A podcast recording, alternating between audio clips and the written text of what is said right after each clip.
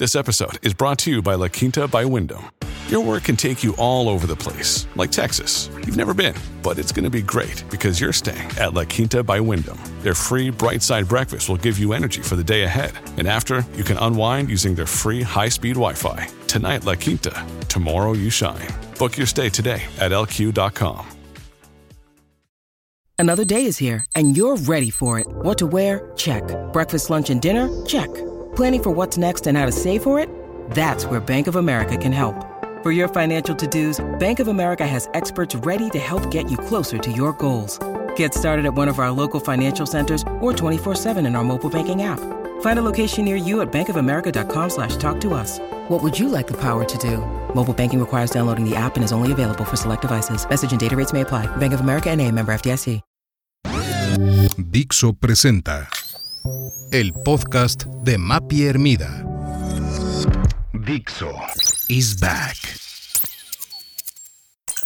Temporada 3. Soy Mapi Hermida, directora de comunicación durante el día y periodista de noche.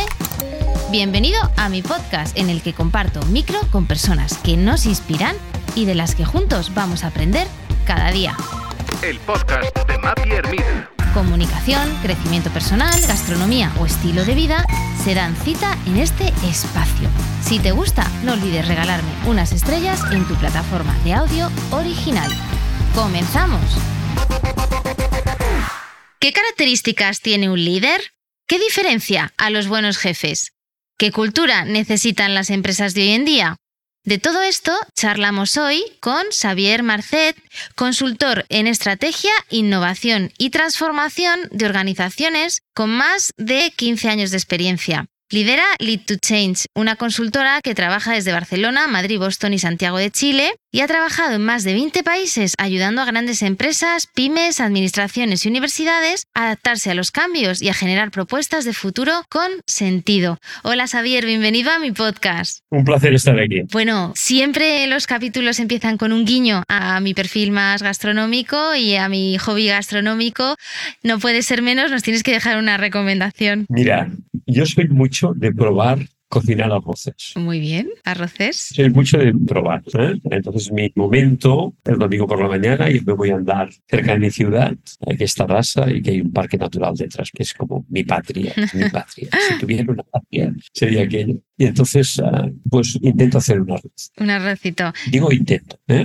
Porque, claro, digamos, uh, uno es consciente, ¿no? Pero, y esto es un momento muy querido por mí, muy especial, muy... Entonces, bueno, somos mediterráneos, ya está, somos mediterráneos. Qué rico. Nos vamos pensando en ese arroz. De gambas, de gambas de Palamos. Con gambas. Sería lo único que me atrevería a cocinarte.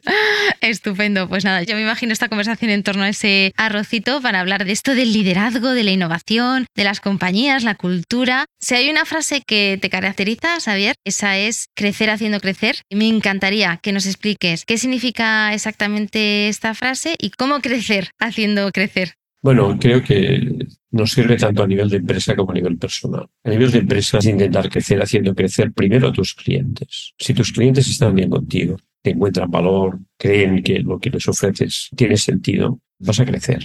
Los clientes son gente que se va sin pedir permiso. ¿no? Si ellos se van, no vas a crecer. Crecer haciendo crecer a la gente de dentro. Las empresas somos una comunidad de gente que transita entre un propósito y un legado y que en medio tiene que ganar dinero. Y es muy importante que en este tránsito la gente crezca. Es decir, la gente tenga la sensación de que está en una senda positiva de su vida. Si pensamos en nuestra vida personal, ¿eh? en el pasado, seguro que encuentras a, a alguien que te tiró para arriba, que en un momento determinado te dio una oportunidad que tú no sabías si realmente podrías responder a ella. ¿eh? Esto es lo que tenemos que hacer. Uh -huh. Crecer haciendo crecer a los demás, tener buenos sustitutos, hacerlos crecer para que nosotros podamos crecer. Lo contrario es pactar con la mediocridad. Crecer haciendo crecer a las empresas o a aquellas instituciones a las que nos debamos. ¿no? Las empresas son muy frágiles, todas. Tú estás en una gran empresa, pero todas las empresas tienen este punto de fragilidad. ¿eh? Parecen sólidas, etcétera, y lo son en cierto modo, pero no aguantan cuatro vendavales. Hay que cuidarlas más de lo que parece. Y finalmente, crecer haciendo crecer a la sociedad. Por algo que Drucker decía y que yo siempre repito, que es que no hay empresas sanas en sociedades insanas. Entonces, este es, es muy importante. Y a nivel personal es lo mismo. Lo que realmente te hace crecer es esta combinación de ambición, humildad y generosidad. Eso es lo que te hace crecer de verdad. Pones ambición en los proyectos, quieres ir más allá, tienes ambición por crecer, pero sabes personalmente mantener la humildad, que quiere decir que continúas escuchando a todo el mundo. Tú que vienes a la comunicación, tú sabes que lo más difícil es escuchar lo que no te dicen. Eso es lo más difícil, ¿no? Pues escuchar lo que no te dicen. Y luego la generosidad, creo que la generosidad es la clave para que nuestras empresas no se vuelvan burocráticas. He escuchado a muchos líderes decir eso de yo es que, bueno, me sé rodear de los mejores, ¿no? Encontrar esas personas que me acompañan, pero no basta solo con eso, ¿no? También tienes que aportarles algo, darles valor y no crecer solo rodeado por talento, ¿no? No, liderar es servir, no servirse. Es esto, liderar es servir a los demás. Tú tienes el privilegio de gestionarles la complejidad tu misión como líder es gestionar la complejidad, tomar decisiones entre dudas y sobre todo gestionar la complejidad sin incrementarla. Y esto requiere ambición porque sirves a gente para la que tienes que hacer crecer y humildad porque tú no eres un superhéroe. Eres alguien que tiene que escuchar, que tiene que pensar, que tiene que tomar decisiones porque duda. Porque si no dudas es que piensas poco. Te cito otra de tus frases, la estrategia son las personas. ¿Cuál es el desafío más grande que enfrenta a los líderes al implementar cambios estratégicos y cómo superar esos desafíos? Encontrar las personas adecuadas, sin duda. ¿eh? Esto de las estrategias son las personas me viene muy inspirado, no lo dice él, pero lo viene muy inspirado de un libro. Yo soy poco de inspirarme en libros y mucho de inspirarme en clientes. Libro que me, varios libros, ¿eh? los de Tracker, y hay un libro que me hace mucho, que siempre, digamos, vuelvo a él, que es un libro de Jim Collins que se llama to Great, que es un libro muy interesante. Dice, el qué vamos a hacer es muy importante. De hecho, la estrategia es decidir qué haces y qué no haces. El cómo también es muy importante, pero quién hace las cosas es determinante. Es decir, damos mucha importancia al know-how y la tiene, pero el know-who es clave.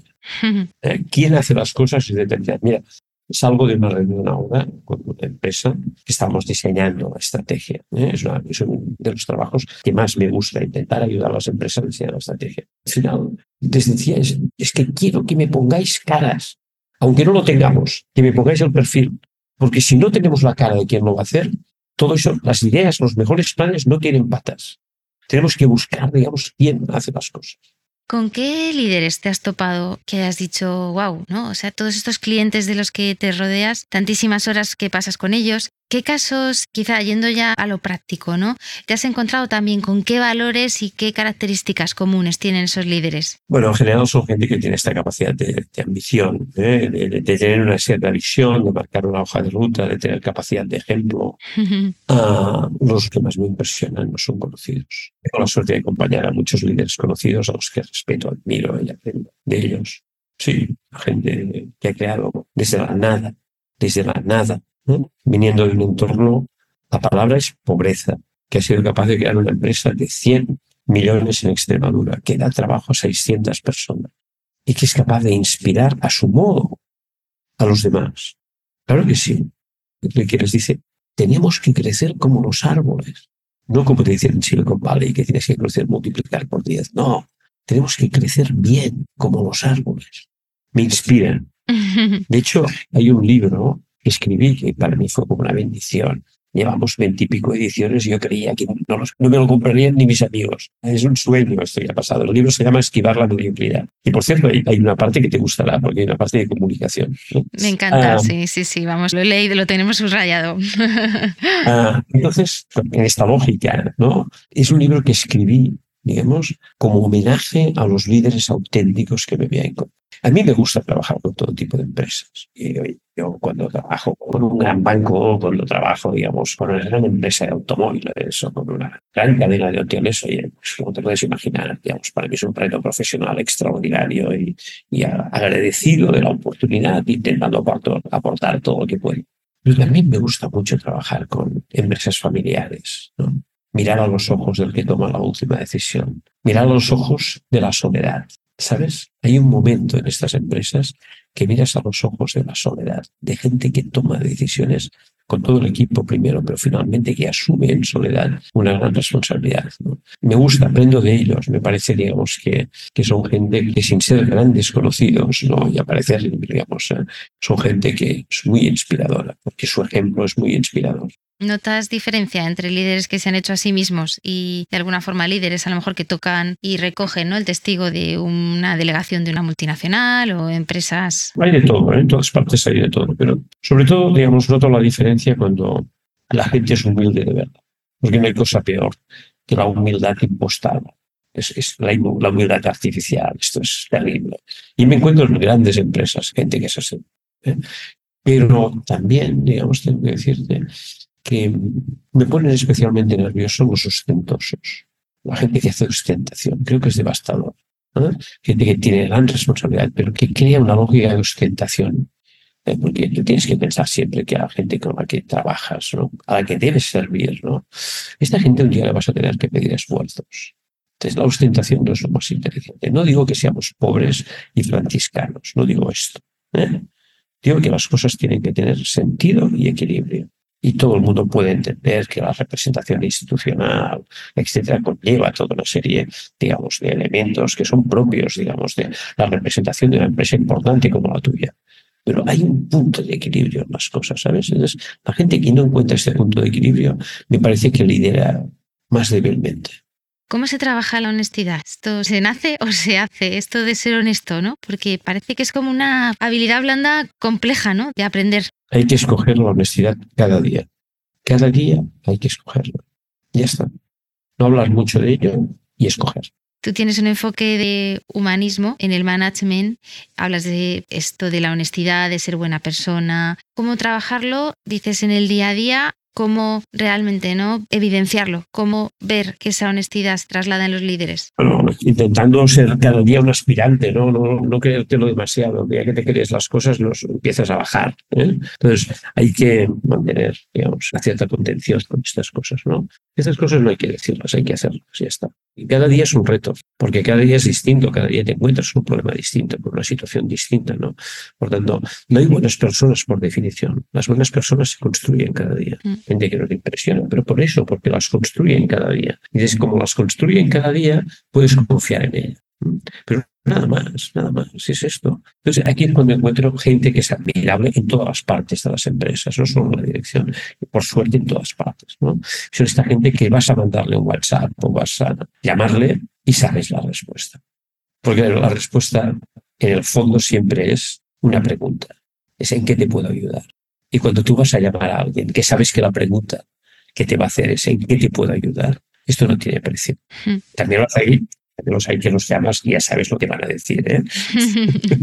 Hablabas del libro Esquivar la mediocridad, así que me gustaría profundizar un poquito más. Ese libro, además de nuestro buen amigo Jordi Nadal, que te editó de plataforma editorial. Que te editó y que te ha editado a ti. Y que me va a editar. Sí, sí, bueno, yo todavía soy aprendiz. Yo estoy en modo aprendiz. Ah, em, ¿Cómo lo resumirías ¿Y cuál ha sido la clave ¿no? de que ese libro lleve tantas ediciones? Eh, no me lo explico, porque no hay para. ¿eh? Eh, pero creo que al final hay una cosa muy sencilla, que es lo único que nos ayuda a esquivar la mediocridad es la autenticidad.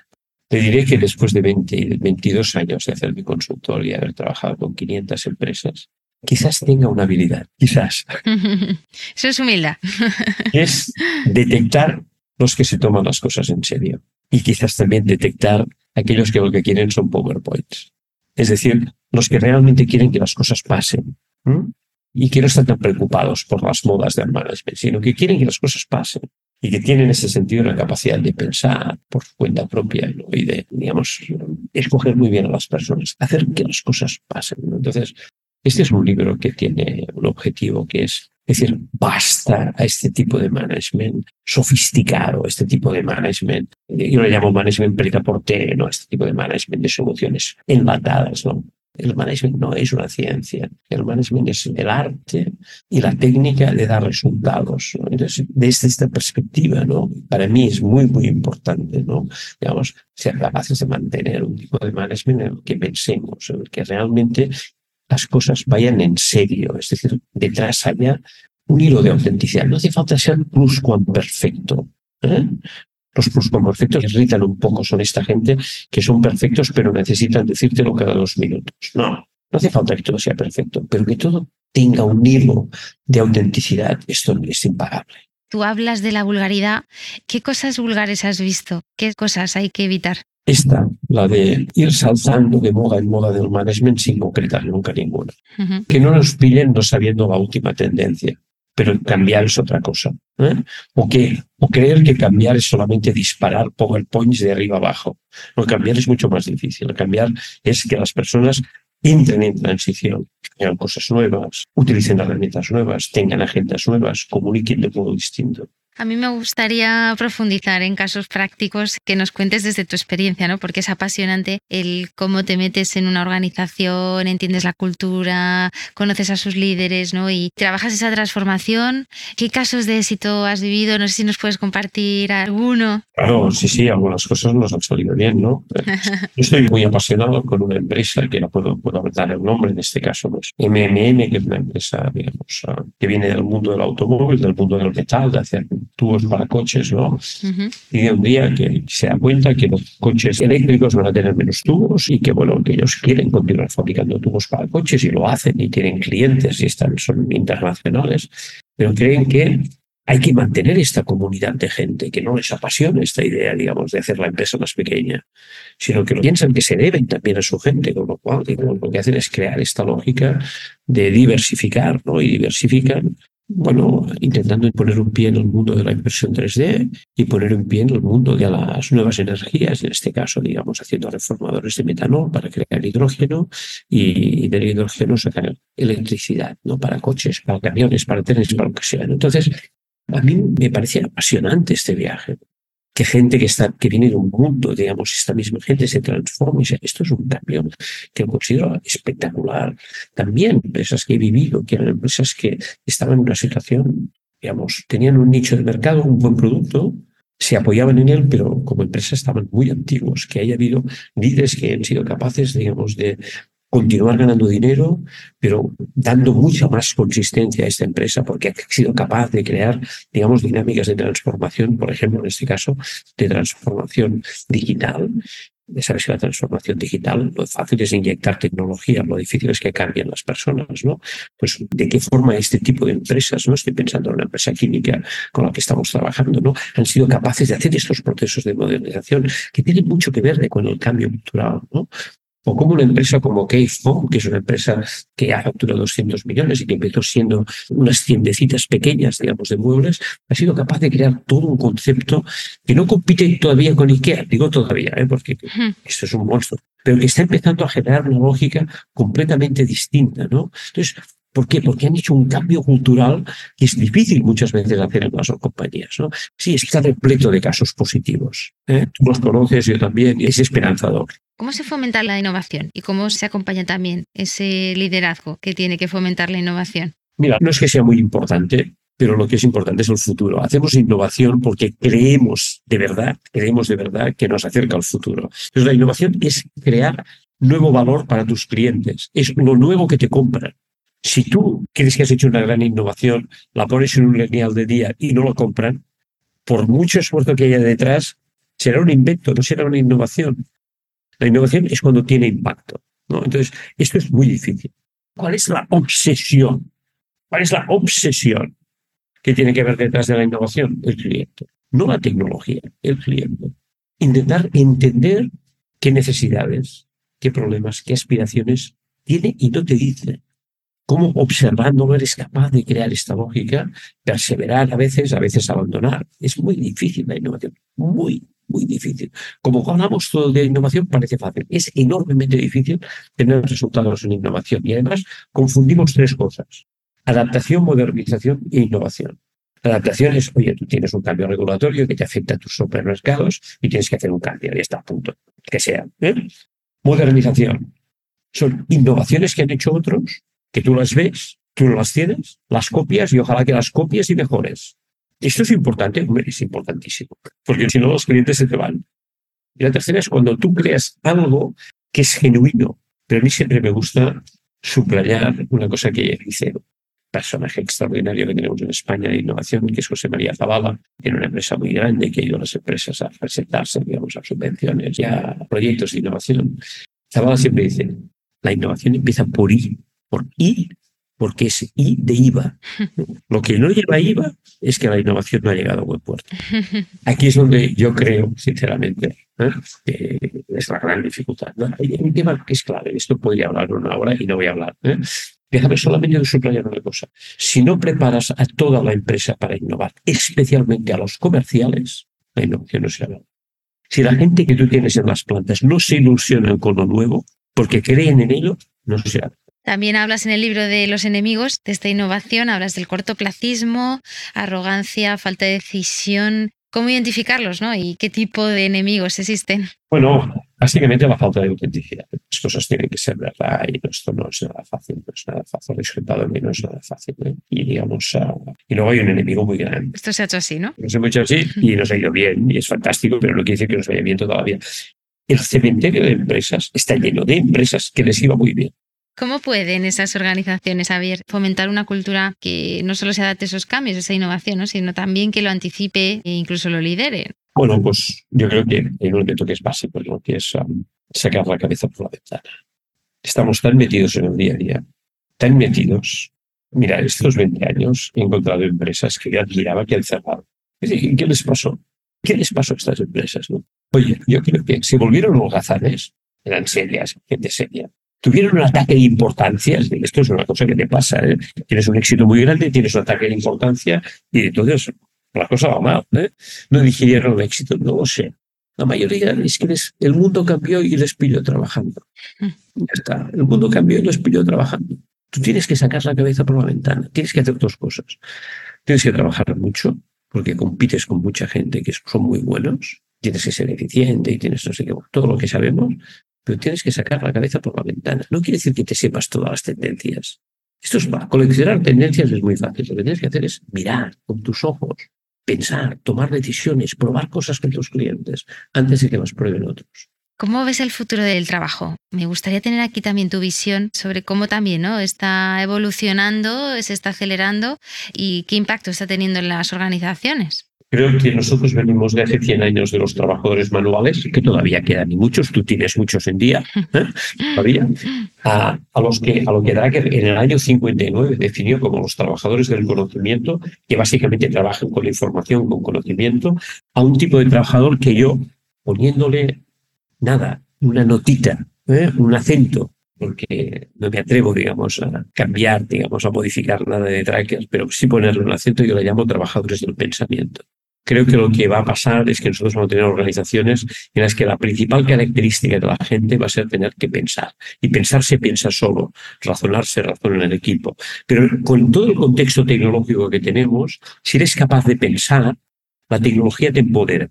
Si no eres capaz de pensar, la tecnología te lleva donde todos, porque todos tendrán las mismas metodologías tus competidores tendrán las mismas tecnologías que tú. Entonces, te llevará a la commodity, a la indiferenciación. Entonces, es muy, muy importante, digamos, que el futuro del trabajo tenga sentido en esta lógica de trabajadores del pensamiento. Porque no soy de los que creo que las máquinas nos van a sustituir para No. No. Por ejemplo, creo que el monopolio de las preguntas lo vamos a tener las personas. Qué importante las preguntas y cuánto has escrito sobre las preguntas. Claro. Entonces, no, no, no, no soy tan pesimista. Continuaréis siendo mucha gente trabajando en día, pero muchos.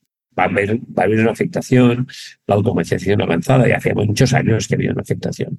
Pero finalmente, tus herramientas inteligentes serán las de todos.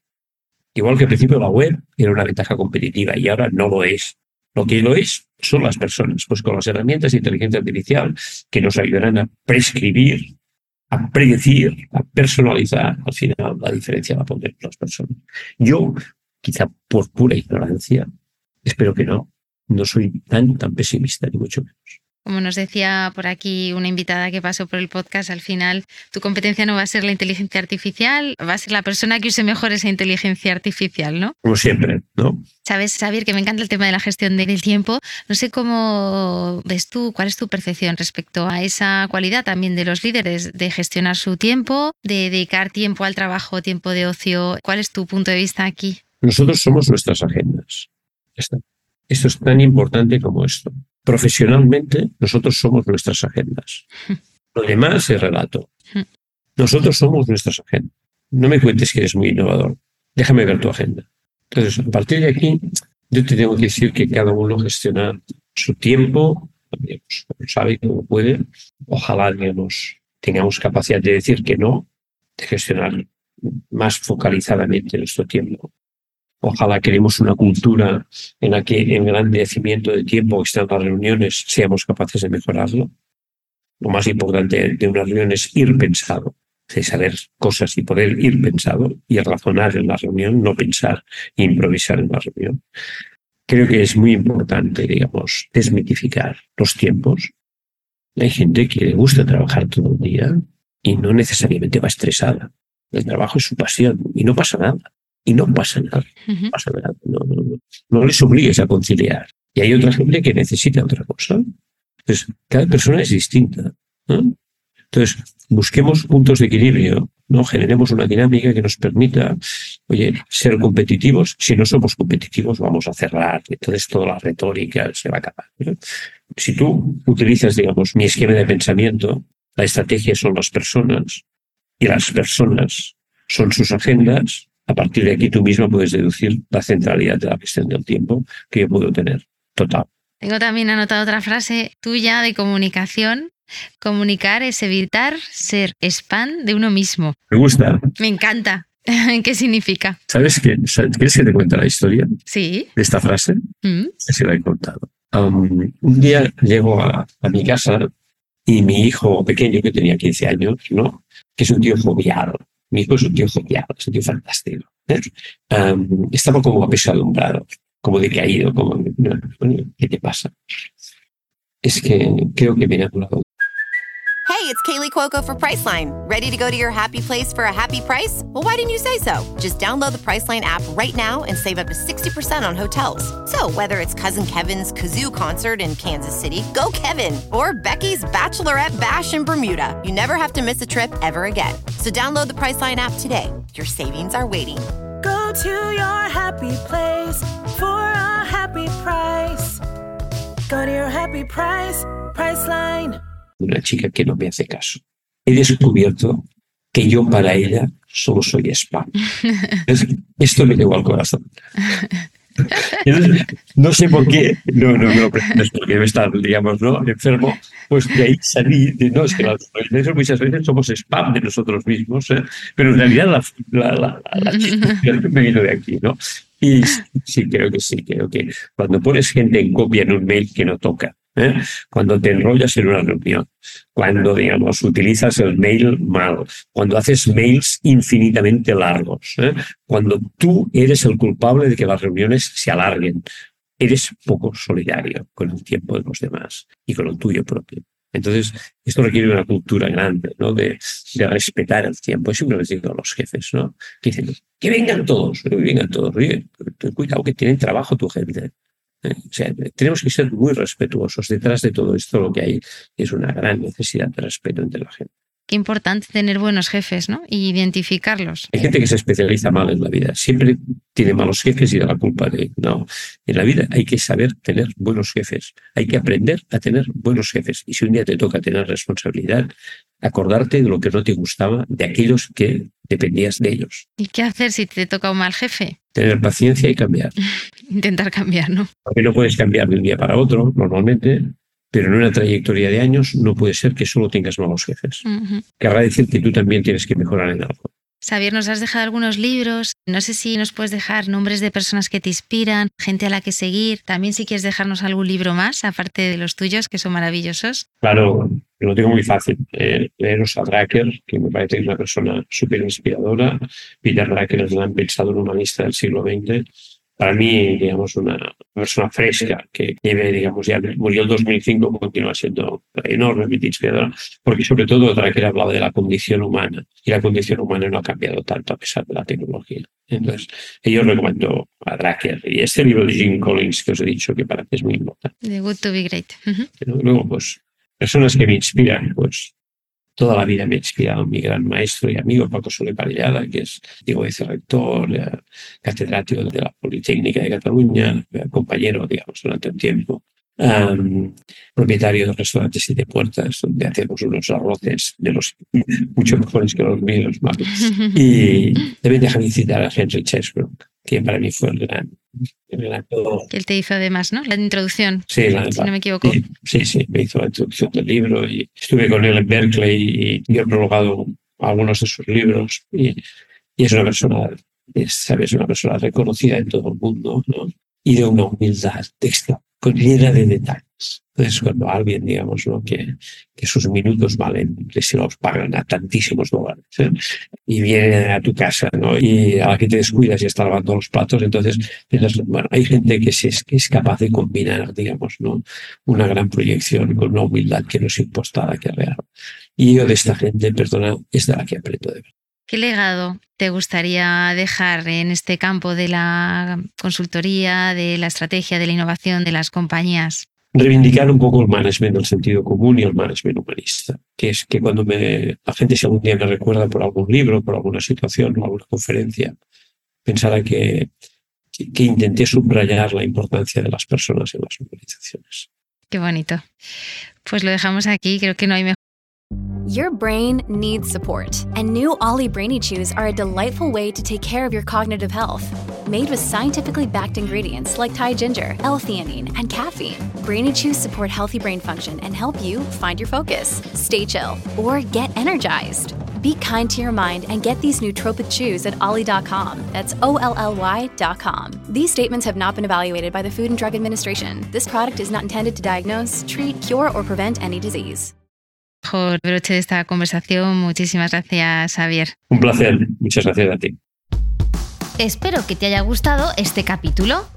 Te agradezco enormemente que lo puntúes con estrellas. También se puede patrocinar y tienes toda la información en mi web mapiermida.com. Dixo is back.